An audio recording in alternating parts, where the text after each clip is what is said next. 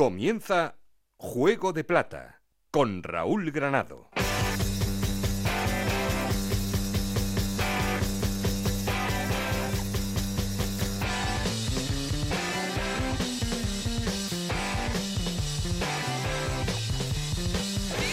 Hola, ¿qué tal? Bienvenidos a Juego de Plata, el podcast de Onda Cero en el que os contamos todo lo que pasa en Segunda División.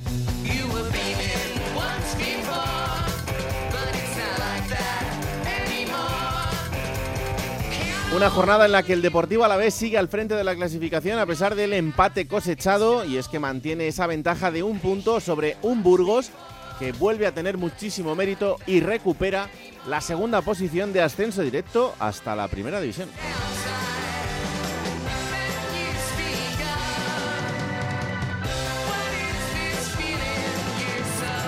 Y es que la Unión Deportiva Las Palmas es tercera en la clasificación después de un empate. También empató el Levante, también el Eibar. Eso sí, ganó el Granada y además lo hizo de manera contundente en el debut de Paco López en el banquillo nazarí.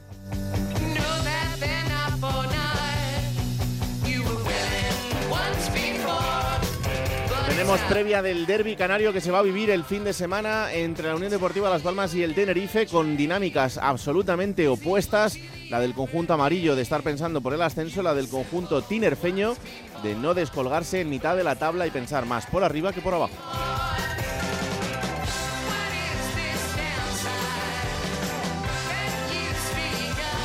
Con el Málaga, que sigue siendo el colista de la categoría, sigue metido en el lío del descenso el conjunto de Pepe Mel, que vio como un empate in extremis en la Romareda después de quedarse con uno menos.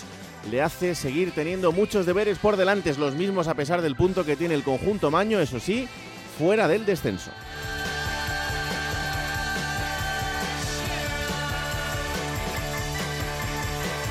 Mucho de lo que hablar, mucho que repasar con todos los equipos de la categoría y para eso ya sabéis que además no queremos perder el contacto con vosotros. Tenemos un perfil de Twitter que es arroba juego de plata, un correo electrónico juego de plata gmail.com Aquí conmigo está el auténtico cerebro de este programa, Alberto Fernández, con Esther Rodríguez en la producción, con Nacho García los mandos técnicos. No estoy solo porque... Esto es Juego de Plata, el podcast de Onda Cero en el que te contamos todo lo que pasa en Segunda División.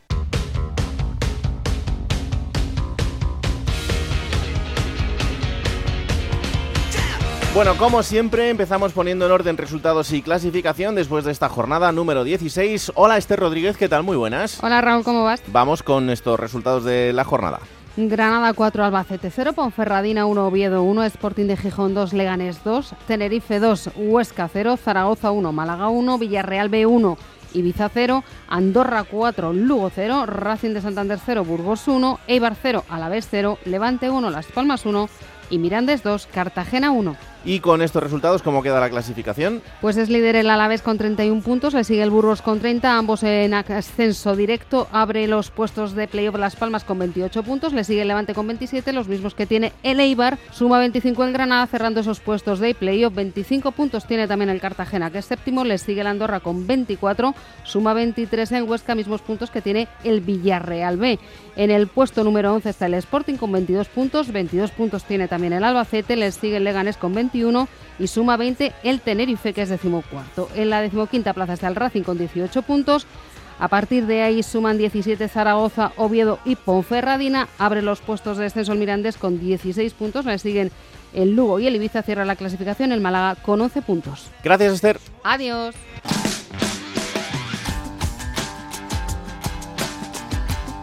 Juego de Plata. El programa que puedes escuchar a cualquier hora del día. Bueno, pues así está la clasificación. Como siempre, saludo al subdirector de este programa. Hola Alberto Fernández, ¿qué tal? Muy buenas. Hola Raúl, ¿qué tal? Muy buenas. Otro fin de semana de fútbol importante. Además, ahora en este parón de la primera división por el Mundial, vamos a centrar toda la mirada en España eh, sobre lo que pasa en la categoría de plata. Y mm, hemos visto una jornada de, de mucho empate por arriba. Sí, y la verdad que ha habido mm, poquitos partidos que puedas decir, oye, han han sido decantados por un equipo y que dé gusto verlos, aunque hay un empate, el, del partido del Molinón, el 2 a 2 del Sporting y Leganes, que creo que ha sido el partido más divertido de, la jornada. Más allá de la polémica, eh, hubo de todo y los dos equipos, la verdad que pues, remontaron, se pusieron por delante, les empataron, hubo goles y yo creo que fue lo más divertido del fin de semana. También hubo polémica en el partido de Granada, a pesar de esos cuatro goles del Granada, porque en siete minutos el, Albacete se quedó con uno menos y luego con nueve, o sea que mm. tuvo un partido bastante cuesta arriba. Pero em, me sigue llamando la atención, Raúl, eh, los cambios de entrenadores que de momento no está funcionando ninguno, porque Anquela en Ibiza no consigue levantar el vuelo, Pepe Mel en Málaga solo una victoria le está costando muchísimo. Escribá en Zaragoza tampoco es que haya arrancado muy bien. El único, bueno, Paco López eh, ganó en el, en el debut. Y vamos a ver cómo, cómo le va a David Gallego en Ponferrada, ¿no? Pero estamos viendo que a los equipos que de momento han decidido por cambiar de entrenador no les está yendo del todo bien. Y a los que han aguantado, como Tenerife, eh, Rami sigue ha conseguido sacar un poquito más de, puntos estas últimas jornadas y el Leganés y que también, ¿no? Que le aguantaron, decidieron no echarle y bueno, les ha salido les ha salido bien, pero no estamos viendo que le haya salido cara a todos los que han cambiado. Luego vamos a estar en Ponferrada para que nos cuente Roberto Ugarte cómo ha sido esa despedida de José Gómez, que además fue bastante emotiva del técnico de la Ponferradina, la llegada de, David Gallego. Pero bueno, vamos a empezar por saludar al líder, que como os decíamos sigue siendo el Deportivo Alavés, que cosechaba un empate a cero frente a Leibar en Ipurúa en uno de los grandes partidos de la jornada, que al final pues se nos quedó un poco más descafeinado. Compañero Roberto Vasco y Vitoria, ¿qué tal? Muy buenas. ¿Qué tal, Raúl Alberto? Muy buenas. Esperábamos bastante más de este partido. Eh, igual no tanto por lo futbolístico, pero sí un poco más en la faceta goleadora. Y al final un punto que yo creo que, conociendo un poco la dinámica de los dos entrenadores, casi que igual hasta lo dan por bueno. Sí, yo creo que ha dejado mejor eh, sabor de boca en Vitoria que en, que Eibar, sobre todo por la situación clasificatoria del, del Deportivo Alavés, pero es verdad que el partido de ayer no fue para nada bueno. Eso sí, como dato significativo, yo no recuerdo nunca un derby donde solo se haya mostrado una tarjeta amarilla, porque ayer solo Arcediano eh, Monestillo le mostró la tarjeta amarilla a Miguel de la Fuente. Eh, la verdad es que el partido no tuvo demasiadas ocasiones de gol. En la primera parte la más clara fue ese gol anulado a Stoichkov por fuera de juego, muy justito, pero eh, fuera de juego. Luego Guridi tuvo una que la, la picó ante la salida de Zidane, que se fue alta por muy poquito, y tampoco hubo demasiado. En la primera parte yo creo que el Alavés dominó más el partido, en la segunda mitad fue claro dominador el Eibar, hubo un par de centros ahí a Blanco Lesu que no acertó a rematar el delantero argentino por muy poquito, y eso sí, en los últimos 10 minutos el Alavés con los cambios y demás apretó ahí un poco, tuvo un remate de Sever Alcaim para poderse haber llevado los tres puntos, pero hubiera, hubiera sido injusto, y yo creo que ayer el reparto de puntos en Ipurúa fue, fue lo mejor para los dos equipos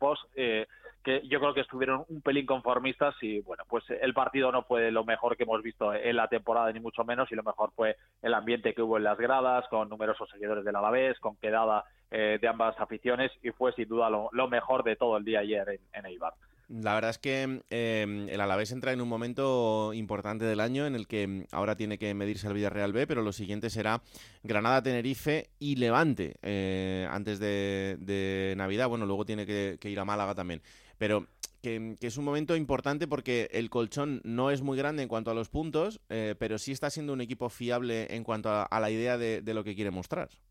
Sí, y sobre todo que se adapta a todas las situaciones. Yo creo que lo mejor de este equipo es que es muy versátil, que sabe jugar a, los equipos de forma diferente. Es decir, por ejemplo, a Las Palmas y a la Andorra les daba el balón, ellos jugaban, pero en zona, en zona eh, sin generar demasiado peligro. Ayer a Leibar también le supo esperar en la segunda parte y lo pudo rematar ahí en esos 10 eh, minutos finales. Y, es la solidez de este equipo lo que le está manteniendo al frente de la clasificación, porque yo sigo insistiendo una semana más que no es eh, una de las tres, cuatro mejores plantillas de la categoría, pero eh, ahí, ahí está. De hecho, solo ha perdido un partido en toda la temporada frente a su inmediato seguidor ahora, que es el, el Burgos, esa derrota 3-0 en el plantillo. Eh, pero oh, bien victorias, bien empates. En casa eh, todavía no ha perdido y está mostrando un juego francamente muy bueno. Y fuera le está costando un poquito más. Pero insisto, sabe jugar a los rivales, no tiene prisa e incluso cuando a veces el partido no se le pone de cara, también sabe, sabe remontar, sabe esperar y por ahí es eh, yo creo que la gran clave de este Deportivo a la vez para que una semana más siga al frente de la clasificación, porque prácticamente durante toda la temporada ha estado o primero o, segundo en esta, en esta categoría. Pues sí, la verdad es que sí. Así que cuanto más tiempo esté ahí, eh, mejor para todos. Gracias, Robert. Un abrazo. Un abrazo.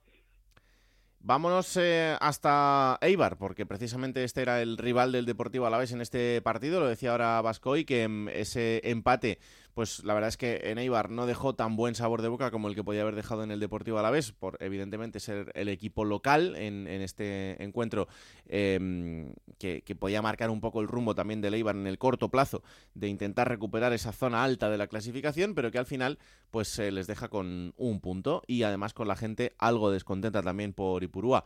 Hola Íñigo Taberna, ¿qué tal? Muy buenas. Hola Raúl, muy buenas. Eh, pues que está la gente descontenta. Sí, porque la de ayer era una gran oportunidad para que el Eibar pudiese acercarse al Alavés en la clasificación, recortar puntos respecto al conjunto alavesista y demostrar ¿no? que este año, al igual que sucedió la temporada pasada, podría pelear, ¿no? O puede pelear por el ascenso directo.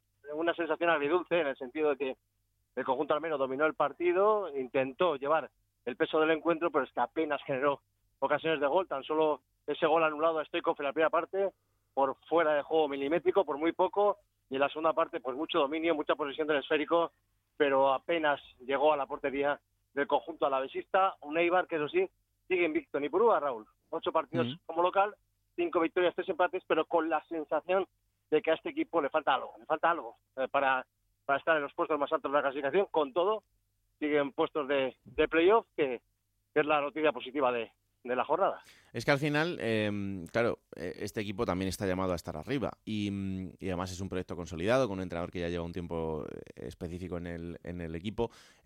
No sé exactamente eh, qué crees que le puede faltar para ser un poco más contundente y sobre todo en casa eh, tener un poco más el mando de los partidos.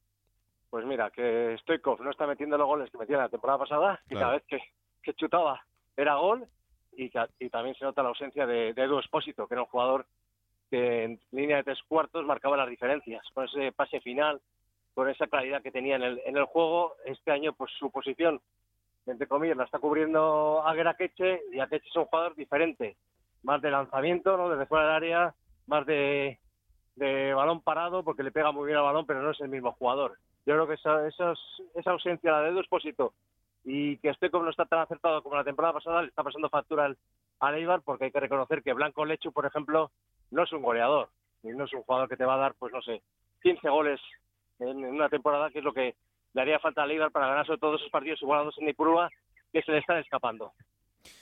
Em, eh, es que es evidente, ¿no? Que, al final el crecimiento del equipo es el que es y, yo creo que, tiene un margen importante de, hacer las cosas bastante mejor. Pero el cansancio de la gente em, de momento es, mm, digamos, pasajero o, o, ya se está estableciendo ese run run de que esto tiene que ir un poquito mejor. No, no, yo creo que hay, margen de confianza en la labor de, de Gaisca Garitano. Hay que decir que siempre ha tenido sus detractores, también los tenía la temporada pasada cuando el equipo pues eh, hizo más de 80 puntos y, finalmente no, no consiguió el ascenso. Hay que reconocer también que, que es un proyecto que tiene un poco de peligro. ¿eh? Raúl, otro día eh, celebró la asamblea de, accionistas, donde por cierto fue reelegido el consejo y por lo tanto Amaya Gorostiza seguirá al frente del equipo, al frente del club los próximos cinco años, pero se aprobó un presupuesto, atención, de 25 millones de euros con unas pérdidas de casi 12. Con casi 12 millones de pérdidas. Es decir, ¿este proyecto se puede asumir en la temporada pasada sin lograr el ascenso? Lo veo bastante difícil, porque claro, las características eh, de Ibar con 27.000 habitantes y tan solo 5.000 abonados son muy complicadas ¿eh? para mantener un presupuesto que vas a tener 12, 13 millones de pérdidas cada temporada en segunda. Lo veo, lo veo de complicado, complicado. Así que el año pasado el Eibar se la jugó todo al ascenso, no le salió, y este año se lo ha jugado Raúl casi todo. Y si hmm. no le sale, a ver qué hace la próxima temporada pues eh, está claro que a ese nivel de pérdidas no puede estar mucho tiempo, ¿no? Y que los años de, de Leibar en primera división pues han sido fructíferos como para labrarse un futuro, pero eso luego hay que hay que mantenerlo y, a este a este golpe de pérdidas pues no, no parece la, mejor manera de hacerlo. Así que bueno, todo pasa por eh, jugársela a que el equipo pueda conseguir el ascenso este año. Eso, Esa es la apuesta de la directiva de Leibar, claramente. claramente. Igual no el ascenso directo, pero sí hace por lo menos a través del, del periodo. Claro. Bueno, pues Cartagena-Ibar va a ser el siguiente rival eh, que tendrá que superar el conjunto de Ipurúa para eh, intentar lograr ese objetivo que tiene a final de temporada. Gracias Íñigo, un abrazo. Un abrazo, Raúl. Venga, vamos a Granada. Eh, allí el equipo de Paco López, en el debut del técnico, ha conseguido una importante y abultada victoria. El fin de semana 4-0 con el Albacete, así que la verdad es que es una buena manera de arrancar una nueva etapa. Hola Pedro Lara, ¿qué tal? Muy buenas. Hola, ¿qué tal, Raúl? Muy buenas. no, no, está mal. Eh, para empezar, un, 4-0 eh, es una buena manera de, devolverle la confianza al equipo. Sí, eh, hombre, un debut soñado. Es verdad que con mucha polémica en torno a la labor del árbitro, un polémica previa, durante y después, ¿no? De Moreno Aragón. Pero bueno, es verdad que las dos expulsiones que determinaron el devenir del partido, esa es la, realidad, porque al minuto 10 ya había un jugador del Albacete que se había ido a la calle, ¿no? Luego nada más comenzar la segunda parte llegó la segunda expulsión. La verdad que el camino se le puso mucho más franco al Granada, que no obstante el 1-0, el tanto de Callejón, viene como consecuencia de, una jugada dentro del área, con, con, un par de toques antes y tal, cuando el Albacete tenía uno menos, ¿no? Pero bueno, el caso es que el Granada con Paco López, yo lo que observé al menos fue un aire diferente, un aire mucho más ambicioso, de un equipo que acorrala más al contrario y que manda más en el partido. Eso la verdad es que lo veíamos mucho más con cuentagotas con Autor Caranca. ¿no? Hmm. Bueno, eso es lo que esperan los aficionados, ¿no? que el equipo sea capaz de reaccionar, que se sitúe donde realmente debe estar, como mínimo, como mínimo en zona de playoff, y a partir de ahí, bueno, pues ir evolucionando a, ver hasta dónde se puede llegar, ¿no? Es que al final eh, hay una, una, cosa que me llama la atención y es que eh, los aficionados de los equipos importantes de la categoría ni siquiera están pidiendo que, que sus equipos jueguen bien. Lo que quieren es que sean fiables y que ganen partidos. Y me sorprende, porque, eh, porque el Granada yo creo que no está llamado a ser un equipo que no sea el equipo que mande los partidos, el equipo que genere, el equipo que proponga. Eh, yo creo que sí puede hacerlo. Sí, sí, sí, puede y debe. Lo que pasa es que es verdad, Raúl, que a ver, la época Caranca adoleció fundamentalmente de, un hecho, si es justo reconocerlo, ¿no? que fuera de casa no estaba teniendo resultados. No solamente ya no jugaba bien, que no lo hacía, sino que los resultados eran realmente malos. Es que el equipo eh, solo ha marcado fuera de casa en la primera jornada en el campo de Ibiza, uno de los cuales, uno de los goles que anotó fue, en propia puerta, y otro de un chaval, Matías Areso, que no se cuenta con él y que bueno, el otro día ni siquiera estuvo, tuvo el fallecimiento de un familiar y, y estuvo fuera de la convocatoria. Es decir, eso es lo que al Granada no le permite estar más arriba, que los resultados de fuera de casa no han sido buenos. Entonces, bueno, esa es la gran asignatura pendiente que tiene Granada. Con Paco López hemos visto su debut en casa, por la verdad es que siendo superior al Albacete, y ahora vamos a ver lo que hace en Leganés eh, el próximo fin de semana. Eh, es la gran, el, el, gran examen que tiene que, que solventar, que tiene que superar este Granada. Si mejora fuera de casa, en el club dirán, oye, hemos acertado con Paco López, el problema no es la plantilla. Si se sigue eh, en la línea que se mantenía durante la época de Caranca, pues el problema será mucho más de plantilla que de entrenador. Hmm. Así que vamos a ver, vamos a ver cómo reacciona. Bueno, pues eh, la siguiente piedra de toque es Leganés en Butarque este fin de semana y después, ojito, Granada a la vez. Así que eh, a ver estos dos partidos que consigue hacer el conjunto nazarí, sobre todo si se establece eh, y las sensaciones que, hemos visto este fin de semana pues se mantienen. Sí, dos partidos muy difíciles, Raúl. dos partidos muy difíciles, porque la visita a Butarque va a ser una visita muy difícil. Y, y la llegada de la pesa a los Carmen, evidentemente, va a ser otro examen que va a pasar el, el Granada, ya no tanto mirando la figura de Pagalope, porque yo creo que el, debate en torno a la figura del técnico ya debe de agotarse mm, en, en Granada.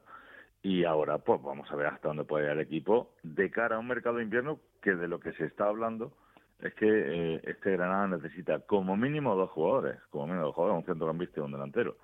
Más allá de que la recuperación de Andrés Ferreira, si no es pronta, pues también seguramente haga falta el fichaje de un portero.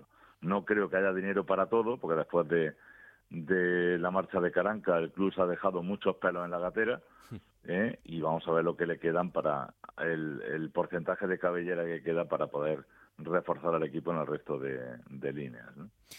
Pues atentos estaremos, porque además tampoco queda tanto para que abra ya este mercado y que los equipos empiecen a, reforzarse. Parece mentira que entre, entre Mundial, el parón de primera, el mercado de fichajes, es que es una temporada extrañísima. Gracias, Pedro, un abrazo. Un abrazo fuerte, bueno. Venga, vamos a Burgos, eh, porque el Burgos ha vuelto a recuperar una posición de privilegio en la clasificación y con todo merecimiento, porque este fin de semana le ganaba al Racing de Santander, además con un penalti parado por el gran Churripi, eh, con las expulsiones en el Racing, en fin, un partido que fue también un, un poco loco. Pero el conjunto burgalés es segundo en la clasificación a solo un punto del líder. Compañero Juan Abril, ¿qué tal? Muy buenas. Hola, muy buenas, ¿cómo estáis, chicos? Bueno, pues eh, el Burgos que vuelve a esa segunda posición en un partido también un poco loco, pero vuelve otra vez a la senda del triunfo.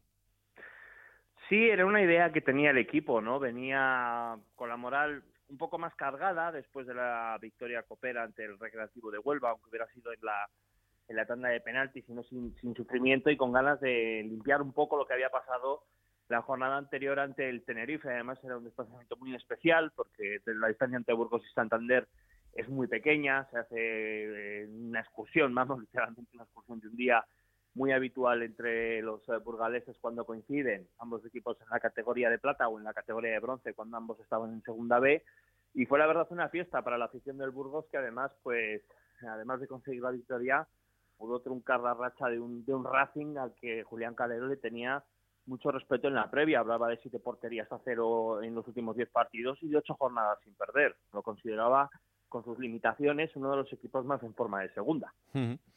Y desde luego que, así se mostró, ¿no? Y, el partido no fue nada fácil en ningún momento para el Burgos.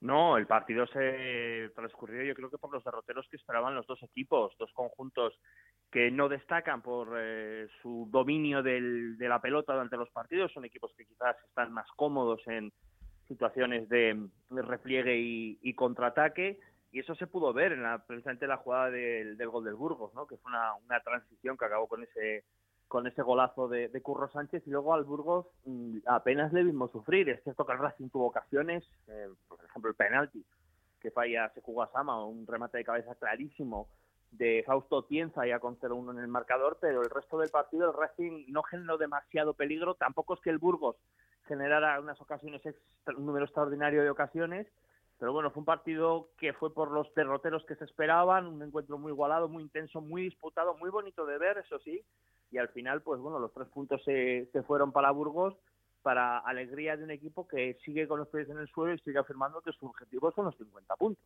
Mm, sí, desde luego ese debe ser el objetivo principal. Ahora eh, llegan dos partidos con dos equipos que no están en buena situación, como son el Zaragoza y la Ponferradina, pero es que después llegarán el Eibar y el Granada. Así que, eh, bueno, pues eh, son eh, momentos importantes para, para, el Burgos que pueden marcar un poco la, dinámica, pero desde luego que mm, hay que seguir hablando del mérito que tiene este equipo, ya con 30 puntos cosechados, le quedarían 21 para esa supuesta permanencia, eh, o sea, prácticamente ganar 6-7 partidos más por delante, esto pues parece bastante factible, pero bueno, luego ya sabemos cómo son las dinámicas y cómo es esto del, del fútbol, así que poco a poco, pero a seguir disfrutando del fútbol en, en Burgos y que el resto de la categoría siga aprendiendo mucho de, de un equipo que, como decimos, tiene un mérito Gracias, Juan. Un abrazo.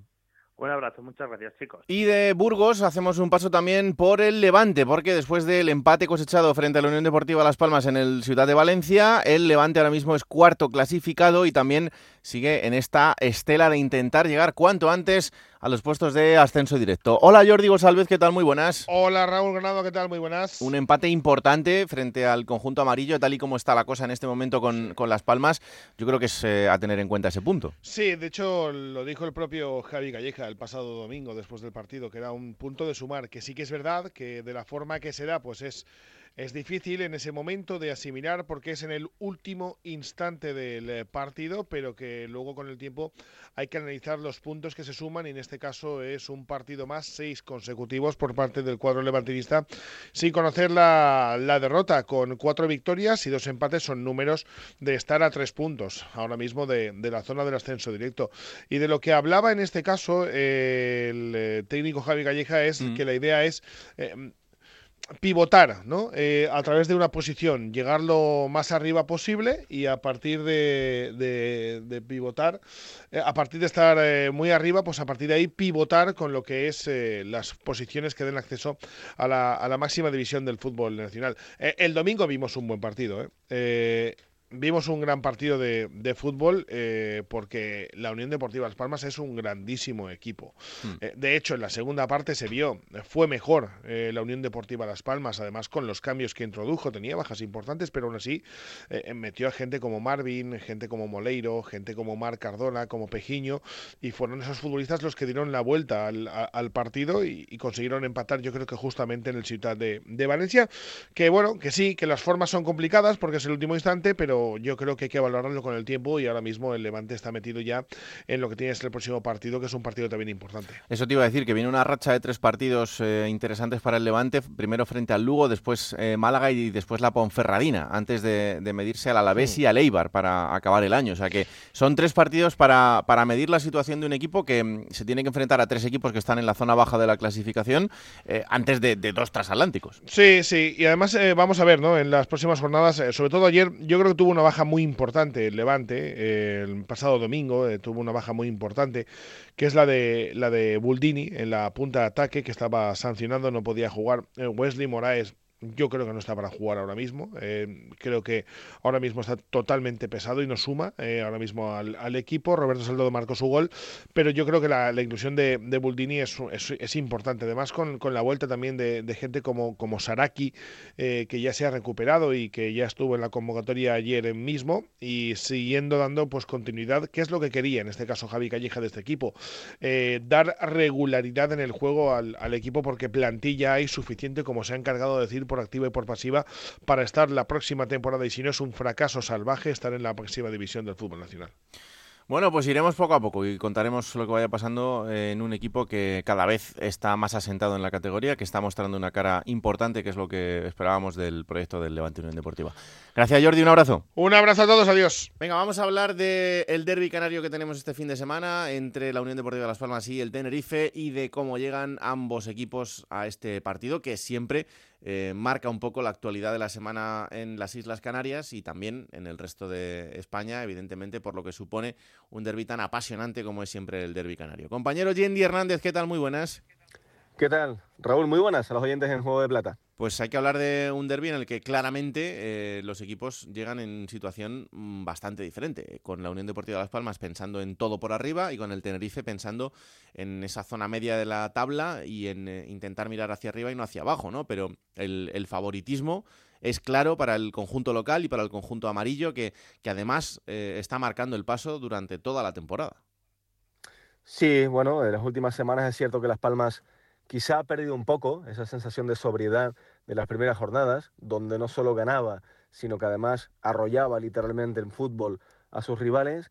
Y son cuatro partidos consecutivos sin ganar para el conjunto amarillo, aunque sí es cierto y eso se está respirando también en Canarias, ¿no? que en esta ocasión, así como en otras ocasiones, digamos que está más repartido el favoritismo, en esta ocasión es claro para el equipo de, Gran Canaria. Bueno, es un proyecto más potente, también en lo económico, muchos jugadores incluso con salarios de primera división, Jonathan Viera, Enfulu, Sandro Ramírez, son jugadores muy importantes dentro de la categoría y eso al final se acaba notando, ¿no? Y efectivamente, pues un Tenerife que sobre todo empezó eh, con esa nostalgia, ¿no? De, de, lo que pudo ser y no fue la temporada pasada, en esa final de ascenso ante el Girona, y que lo ha ido arrastrando durante buena parte de esta primera vuelta. Parece que ahora las últimas semanas el equipo está haciendo otro y está recuperando esas sesiones de, equipo consistente, de equipo rocoso, difícil al que le marquen gol, eh, como fue el Tenerife en el plantío, ese 0-1, y este pasado fin de semana también con la victoria ante el Huesca 2-0, una segunda parte bastante contundente, ¿no? Recordando esos códigos habituales del equipo de Ramis, ese equipo muy serio. Y en un contexto global, bueno, sí es verdad que el favoritismo está cayendo más del, del lado local. Además, eh, se prevé un, un, lleno, está respondiendo el público gran canario y vamos a vivir pues una grandísima fiesta de fútbol canario, sí, en el estadio de Gran Canaria el fin de semana. Ha habido eh, cierto malestar, ¿no? Por el precio de las entradas. Cierto, y es un detalle importante que lo preguntes por dos motivos, además de las dos aficiones. Eh, primero, porque Las Palmas y su presidente, Miguel Ángel Ramírez, han decretado Día del Club y por lo tanto tienen que pasar por taquilla todos los abonados y esto ha generado bastante descontento popular. Eh, no ha generado ni una voz comprensiva por parte del entorno a la hora de pensar que evidentemente es el partido más atractivo del año, más allá de que Las Palmas pueda jugar pues una hipotética, vamos a decir, final de ascenso a primera, pero en cuanto a competición regular, lógicamente el derby canario siempre es el partido que más foco atrae, además indiferencia, eh, con diferencia, eh, da igual la categoría y el abonado Gran Canario, sí, ha estado bastante molesto por el hecho de que tenga que pasar por taquilla durante toda esta semana pasada. El ritmo de ventas ha sido muy bueno, en torno a 24.000 eh, localidades retiradas a día de hoy. El propio García Pimienta, el entrenador, eh, decía en la sala de prensa post partido del Levante que le parecía una barbaridad, es la palabra que utilizaba Pimienta, el ritmo de ventas y la respuesta de la afición Gran Canaria. Y por parte del Tenerife también, primero porque se le ceden menos entradas de lo habitual. Las Mm. Palmas un poco de, de gracia o de favor, eh, normalmente eran mil entradas en total y en esta ocasión eh, 690, ¿no? Últimamente veíamos unos 2.000 aficionados del Tenerife que por unas vías o por otras lograban tener su localidad para el Gran Canaria. En esta ocasión seguramente van a ser menos. Y además en un primer momento incluso se les iba a cambiar la ubicación. Eh, Se les iba a colocar, pues digamos, para que la gente nos entienda, pues más cerca de los radicales de Las Palmas, a la Hmm. afición del Tenerife, lo cual no se entendía en absoluto. Pues ya normalmente eh, hay más que insultos, hay intercambio de objetos y hay algún gesto de violencia y, y peligroso entre aficionados, pues lógicamente cuanto más se acerquen a, a los radicales de Las Palmas, en este caso pues, el, el sector de ultranaciente, eh, más propenso a que sucediera cualquier tipo de hecho que pudiésemos lamentar a posteriori. ¿no? Bueno, finalmente parece que no va a ser así y que va a rectificar la seguridad de Las Palmas y la afición del Tenerife se va a, a situar en su localidad habitual, de forma eh, distante, ¿no? prácticamente en diagonal con respecto al sector más, más ultra de la, de la Unión Deportiva Las Palmas. ¿no? Pero sí es cierto ¿eh? que con el precio de las entradas, con la localización, con la cantidad de entradas cedidas a un equipo y otro, pues la verdad es que ha existido bastante polémica y está marcando también estos días previos al, derby canario. Sí. Pues ojalá que el partido se desarrolle de manera perfecta, que sea una fiesta para las dos aficiones, que sea una fiesta para Canarias, que es lo que, lo que todo el mundo desea, desde luego. Así que sábado a las 10 de la noche, hora peninsular, las 9 de la noche en las Islas Canarias, ese derby canario entre la Unión Deportiva Las Palmas y el Tenerife. Y aquí lo contaremos. Gracias, Yendi, un abrazo. Un abrazo muy fuerte. ¿A quién ves tú mejor para el derby? Pues a la Unión Deportiva Las Palmas. Es verdad que el Tenerife ahora parece que ha encontrado un punto para competir mejor, pero tiene más talento la Unión Deportiva Las Palmas y esto lo hemos visto esta temporada. El Tenerife ha perdido en verano talento, ahora tiene que mm, cambiar el equipo, eh, virar un poquito más hacia lo, lo defensivo, que Ramis lo sabe hacer, pero bueno, claro, esto no quiere decir nada. Pero talento tiene más Las Palmas para, para llevarse el partido. Bueno, pues vamos a ver qué sucede. Desde luego será uno de los partidos que marque la agenda del fin de semana de manera clarísima. Vamos a Ponferrada, porque ha habido cambio de entrenador. Además, eh, después de ese empate a uno entre la Ponferradina y el Oviedo, la Ponferradina está asomándose al balcón del descenso. Está en esa situación en la que, bueno, durante toda la temporada, pues parece que está jugando un poco a intentar huir de esa zona baja, pero no termina de conseguirlo. Y la destitución de José Gómez fue además impactante en esa sala de prensa y la llegada de David Gallego. Compañero Roberto Ugarte, ¿qué tal? Muy buenas. ¿Qué tal, Raúl? Muy buenas. No sé si esperabais esa rueda de prensa de José Gómez y, y además eh, desde la emotividad, desde la carga emocional que tuvo en su despedida. Pues eh, pasamos por diferentes momentos. Eh, antes de arrancar el partido, eh, quizás sí que se podía ver un poquito en el ambiente, que de no haber un resultado positivo para la deportiva podría llegar a una decisión tal vez más bien por parte del Consejo de Administración de, de la Ponferradina que no del propio técnico. Luego el devenir del partido, con ese gol eh, a última hora de Derek que rescataba un punto, eh, podía hacer pensar que el técnico eh, salvaba la cabeza, ¿no? Como se puede decir. El penalti además también que falla minutos después eh, Borja Bastón, parece que le da una, una vida extra. Pero sí que es cierto que cuando llegamos a la sala de prensa y desde que terminó la rueda de prensa del técnico visitante, de Álvaro Cervera, pasaban los minutos, transcurrió demasiado tiempo entre la salida de un técnico y, de otro, y cuando llegó el entrenador eh, portugués, el técnico de Matosiños, José Gómez, ya se intuía en su cara eh, un rictus diferente al que nos ha mostrado en los cinco meses que ha pasado aquí en, en Ponferrada y su primera intervención eh, pues eh, dejó a las claras cuál era el motivo de, esa demora. Había querido hablar en primera instancia con el presidente para eh, decirle que quizá era el momento adecuado de cobrar hasta ese día, hasta ese pasado sábado, y que desde ese día se buscase un entrenador que lograse cambiar el, el rumbo de un equipo eh, que él en las últimas jornadas ha visto que, que no ha sido capaz. El Consejo de Administración tardó apenas unos minutos en aceptar, como no, la, la dimisión de José Gómez y la Ponferradina no ha tardado en, en, moverse efectivamente. A última hora de la tarde de ayer hacía oficial la llegada de David Gallego, que desde este martes ya se hace cargo del equipo.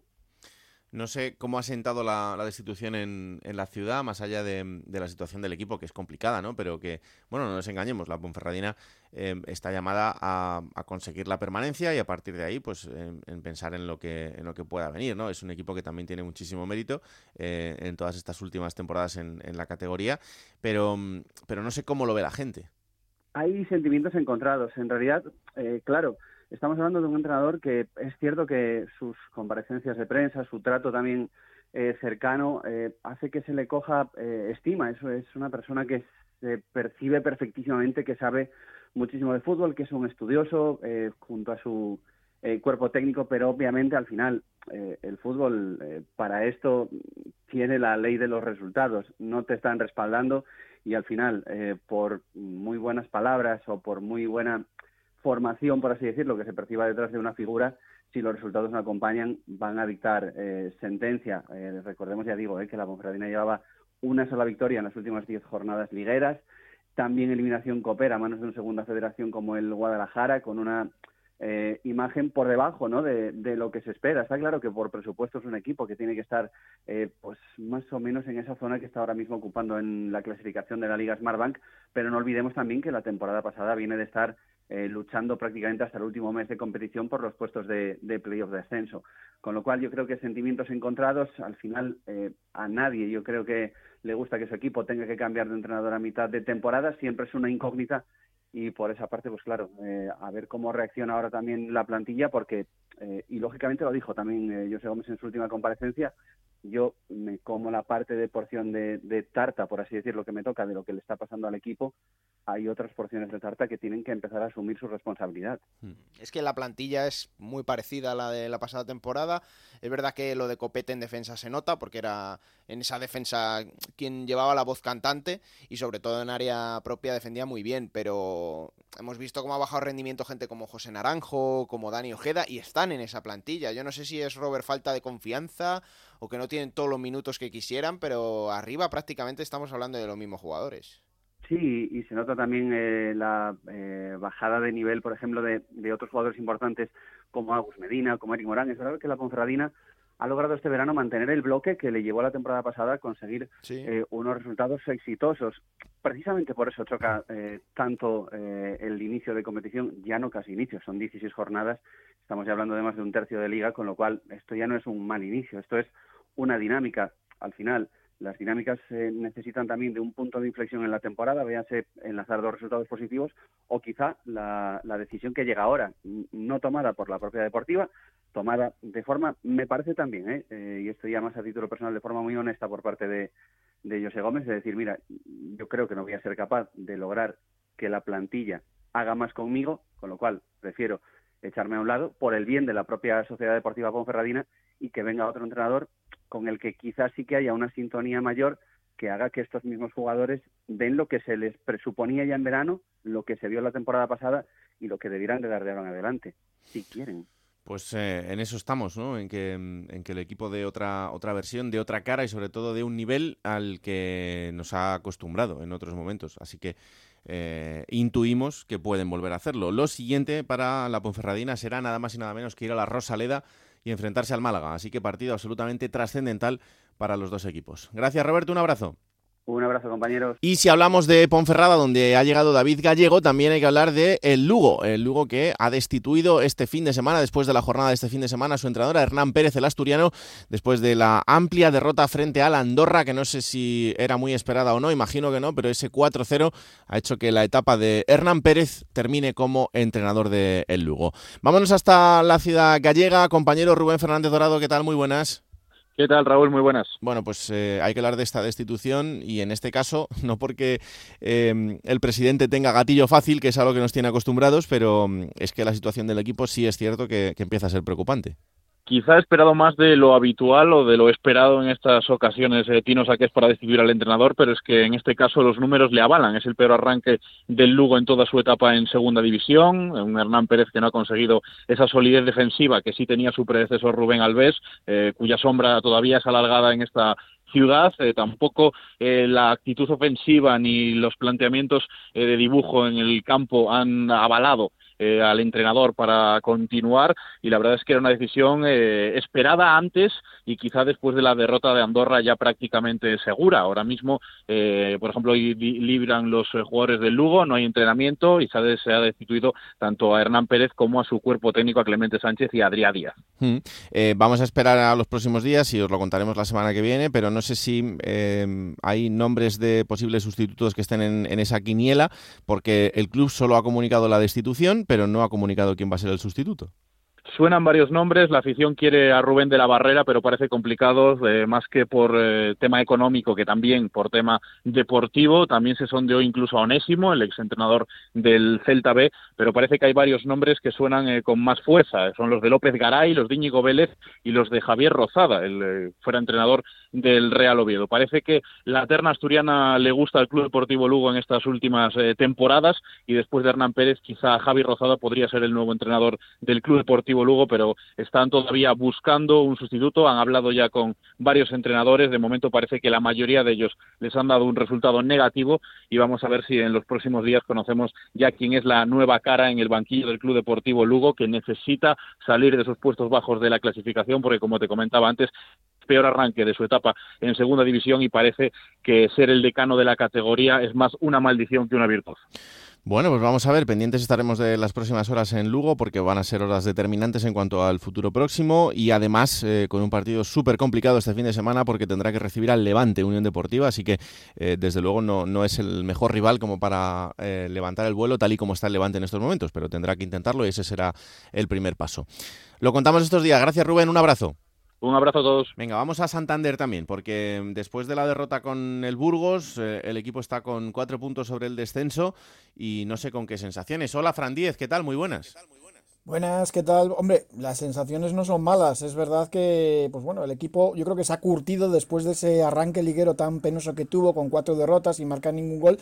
Y esto yo creo que ha dejado ya el vestuario hmm. pues eh, capacitado para aguantar cualquier cosa. Entonces, la derrota ante el Burgos pues sí que se llevó, pues eh, comentaba el entrenador Guillermo Fernández Romo que era una cura de humildad, una derrota para aprender. Y es verdad que el equipo pues mantiene esa tranquilidad y está bien. Faltó poco para empatar ante el Burgos, que hemos visto que es uno de los grandes eh, equipos de, esta segunda división, ¿no? una de las grandes revelaciones, un equipo muy ordenado que de alguna manera fue un poco espejo del Racing, ¿no? porque son dos grandes eh, defensores, ¿no? los, de los mejores de esta liga Smartbank. Entonces es verdad que las sensaciones no fueron malas. Eh, se perdonó con ese penalti que falló Sekuga Sama. Hmm. Tiene desde luego un problema el Racing con los penaltis, no de esta temporada, sino que viene de atrás. falló Íñigo Vicente el primer penalti que se falló en segunda división y pues bueno, era el lanzador de designado por el entrenador, el lanzador oficial de penas máximas, le sustituyó Seku Gasama, tiró la pena máxima de una manera horrorosa desde los 11 metros, paró Churripi y evidentemente, pues claro, si el equipo menos goleador de segunda división no hace goles ni de penalti, pues tienes ahí un problema, ¿no? Son ocho tantos en 16 partidos, que es muy poco. Es verdad que el Racing es el equipo que más veces ha golpeado al palo, creo que empatado con la Unión Deportiva Las Palmas, son nueve palos y largueros que el VAR ha perjudicado mucho. De hecho, ante el Burgos hay una acción muy clara también que, pues bueno, eh, Churripi da un golpetazo a Satrustegui dentro del área. Es verdad que el Navarro, el lateral izquierdo del Racing, consigue rematar, pero, pero era pena máxima. Ni siquiera se revisó en el VAR y quizás porque acaba de señalar otro penalti, ¿no? El entrenador, eh, el que falló precisamente ese Kugasama. Y hombre, entre una cosa y otra, el equipo está fuera de descenso, está tranquilo, pero eh, falta, falta gol arriba, ¿no? Mm. También es cierto que, que ha tenido varias semanas eh, donde Guillermo Fernández Ramón no ha podido tener a ninguno de sus delanteros disponible, porque estaban todos lesionados. Entonces se espera ahora que, se ha recuperado ya Sekuga Sama o el propio Mateus Ayas, el brasileño, pues que el equipo retome la buena racha, ¿no? Porque es verdad que, también tiene ese orden y esa solidez defensiva, pues que le permite pues eh, ir sumando puntos poco a poco y estar fuera del descenso. Es que además, em, este fin de semana tiene que medirse al Albacete pero después tendrá una racha de partidos en la que el Racing tiene que recibir al Lugo, ir a Ibiza y recibir al Mirandés. Son tres partidos absolutamente claves. Sí, eh, son los rivales directos, ¿no? Pero eh, preocupó más eh, esta fase de anterior de encuentros donde pues la plaga de lesiones era tremenda, además lesiones muy concentradas en diferentes puestos muy específicos y entonces como se solventó más o menos pues esa, ese mal momento del equipo, pues se mira la competición con mucho optimismo, ¿no? Sí es verdad que, por ejemplo, ayer se notó mucho la ausencia de Jürgen Eliting, ¿no? El jugador llegado del Deportivo de La Coruña, bueno, cedido por el, por el Watford, que es un poco el que pone también más calidad en el del campo. El Burgos dejó el balón al Racing y, claro, sin Jürgen, que es un poco ahí el que mueve el equipo, pues sí que eh, se, le, se, le, notó y todavía le queda al, al jugador colombiano, todavía le quedan unas cuantas semanas de estar de baja pero eh, como os digo, hay un ambiente de, mucha tranquilidad ¿no? alrededor de, la plantilla y se considera que esta vez sí a la tercera va a la vencida y que el equipo en su regreso a, la segunda división pues se va a mantener, ¿no? que es lo que necesita, estabilidad en el fútbol profesional. Desde luego que sí. Bueno, pues vamos a ver qué tal le va al Racing en este futuro inmediato y si puede estar pensando en estar más tranquilo, en, un poquito más arriba en la clasificación. Gracias, Fran, un abrazo. Venga, abrazos. Seguimos en Juego de Plata con Raúl Granado. Bueno, momento de la entrevista de este capítulo de Juego de Plata en el que hablamos de un equipo que, mm, como el Huesca, que eh, la verdad es que esta temporada desde el arranque, y lo hemos hablado ya varias veces en el programa, nos está mostrando vibraciones y, sentimientos de, que puede ser el año en el que el equipo recupere esas sensaciones a las que nos tenía acostumbradas en, otros momentos. Y, es una gran noticia. Así que eh, queríamos hablar de ellos un poco más y por eso tenemos comunicación con uno de sus jugadores de la plantilla, con Marc Mateu. Hola Marc, ¿qué tal? Muy buenas.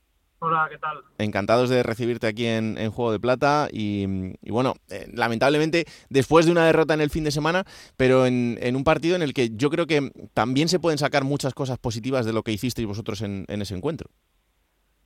Sí, creo que la línea que seguimos el otro día en Tenerife es la que venimos haciendo habitualmente. Sí que es verdad que nos costó un poco con, con balón, pero bueno, lo que es importante, que es defender bien, estar juntos, ser sacrificados, creo que lo tenemos y bueno, habrá que incidir más en, tener el balón. Eh, es cierto que queda muchísimo por delante, ¿no? Pero es una pena también porque em, con esos tres puntos de más estabais ya en ese balcón del playoff, eh, enganchados a esa zona. Imagino que eh, meterse dentro de esa zona alta de la clasificación em, siempre te da un plus, ¿no? Como para, como para afrontar los partidos. Obviamente, verte arriba en la clasificación te ayuda a trabajar con, más ilusión si cabe en, el día a día, porque sabes que, el premio de los tres puntos eh, es muy grande y que sigue siendo una zona bonita, que, igual te da para, para pelear al final de año por algo bonito y, es para mí lo más motivante que hay. Mm.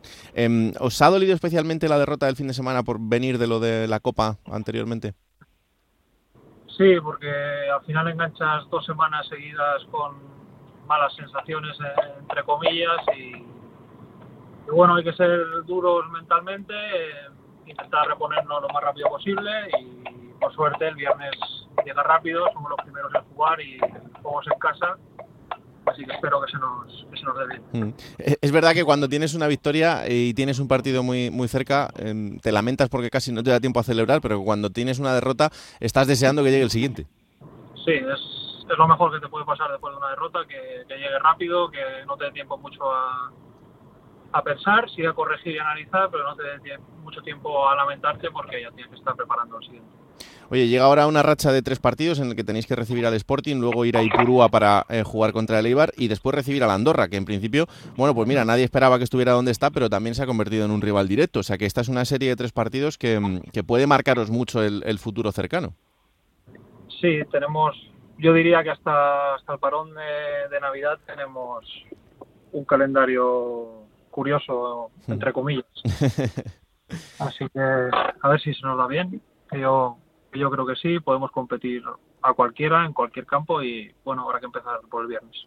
Em, tener, por ejemplo, ahí un equipo como el Andorra em, es el, síntoma de algo de lo que hablamos muchísimas veces, pero que no por hablarlo mucho mm, deja de ser eh, una realidad, que es de la igualdad de la categoría, o, mm, o es realmente una sorpresa, por ejemplo, en el caso de este equipo. Bueno, es que al final, como tú bien has dicho, segunda está todo muy igualado.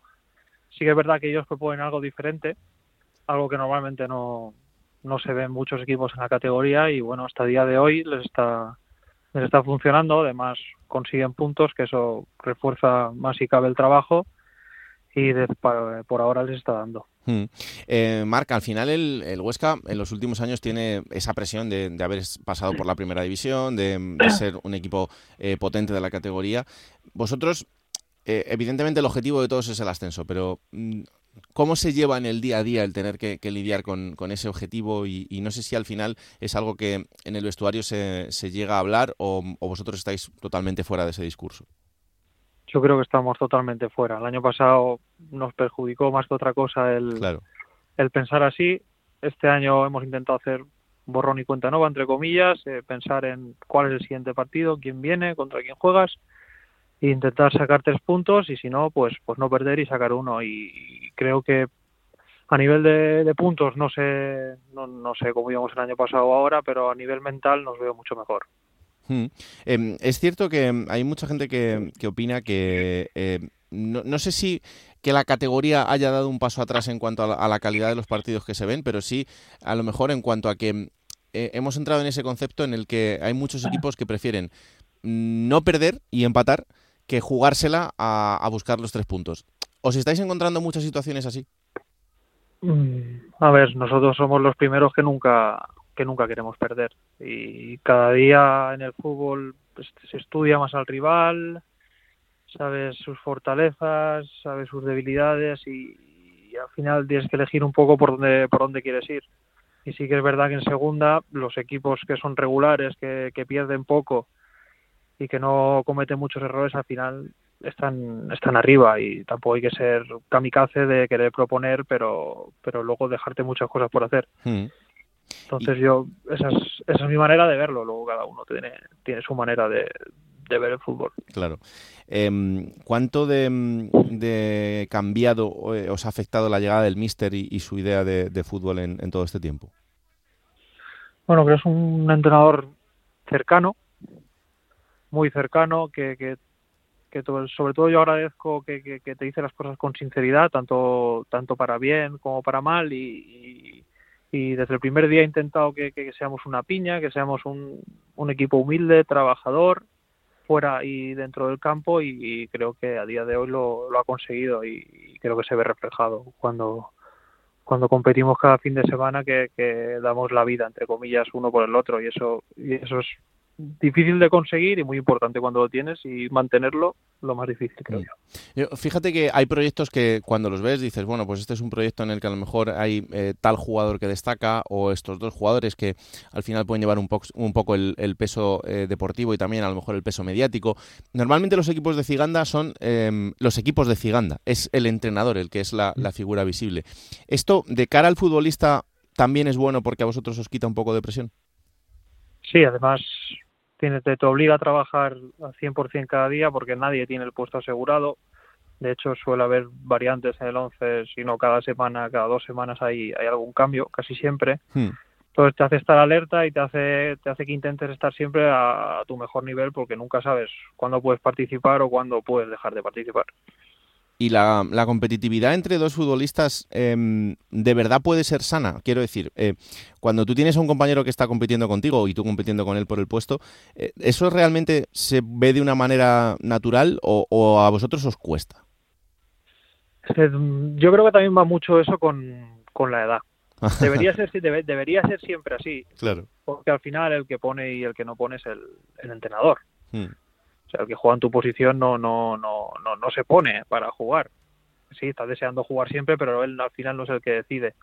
Y al final te tienes que llevar bien con todo el mundo, sea de tu posición o no.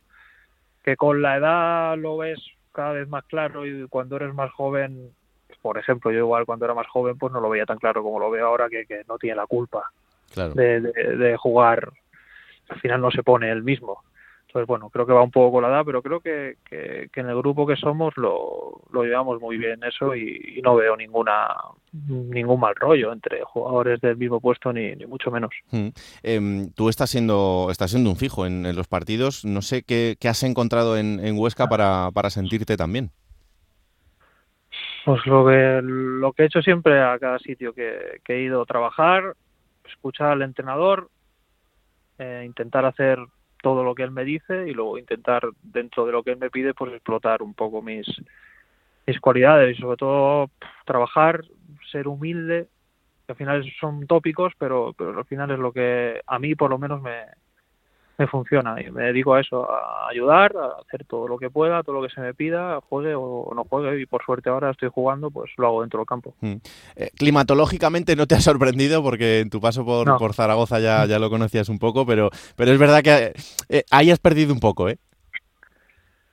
¿Cómo? ¿Cómo? He perdido un poco. ¿En sí, en, el sentido de que, venías de Castellón, pues de Castellón a Huesca, igual ah. eh, la cosa, la cosa pierde un poco venía de cinco años en Soria, así que... También es verdad, también es verdad que ahí, ahí aprendiste bien del frío, porque ahí se fabrica, o sea que no, no, has tenido problema. Sí, tengo, tengo, la, piel, la piel dura, sí.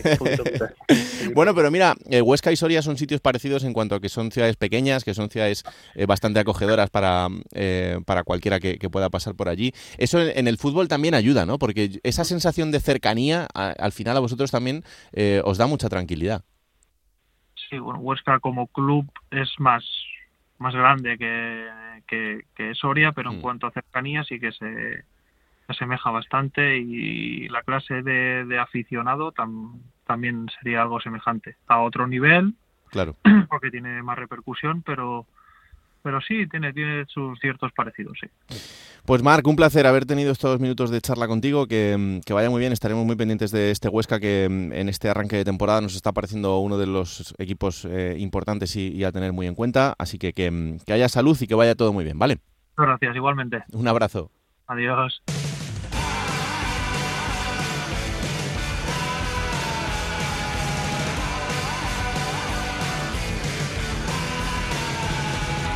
Vamos allá, la jornada de este fin de semana será la número 17. Y que va a arrancar el viernes a las 9 en el Alcoraz con ese Huesca Sporting de Gijón. El sábado, doble partido a las 4 y cuarto de la tarde, a la vez Villarreal B y Málaga Ponferradina. También tenemos dos encuentros en el turno de las 6 y media, Albacete Racing y Oviedo Mirandés. Para las 10 de la noche, recordemos 10 de la noche, 9 hora canaria, el gran derby entre la Unión Deportiva Las Palmas y Club Deportivo Tenerife. Para el domingo 2 de la tarde, Burgos Zaragoza, a las 4 Leganés Granada, a las 4 y cuarto Lugo Levante y a las 6 será el último partido dominical, Cartagena Eibar. Para el lunes 28 de noviembre, 9 de la noche, tenemos el último partido que cerrará esta jornada 17, Ibiza Andorra.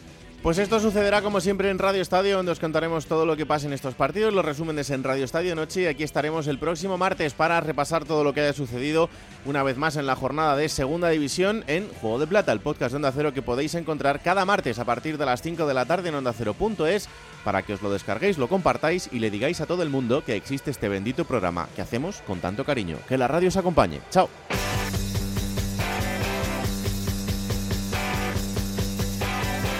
Raúl Granado, Alberto Fernández, Ana Rodríguez. Juego de Plata.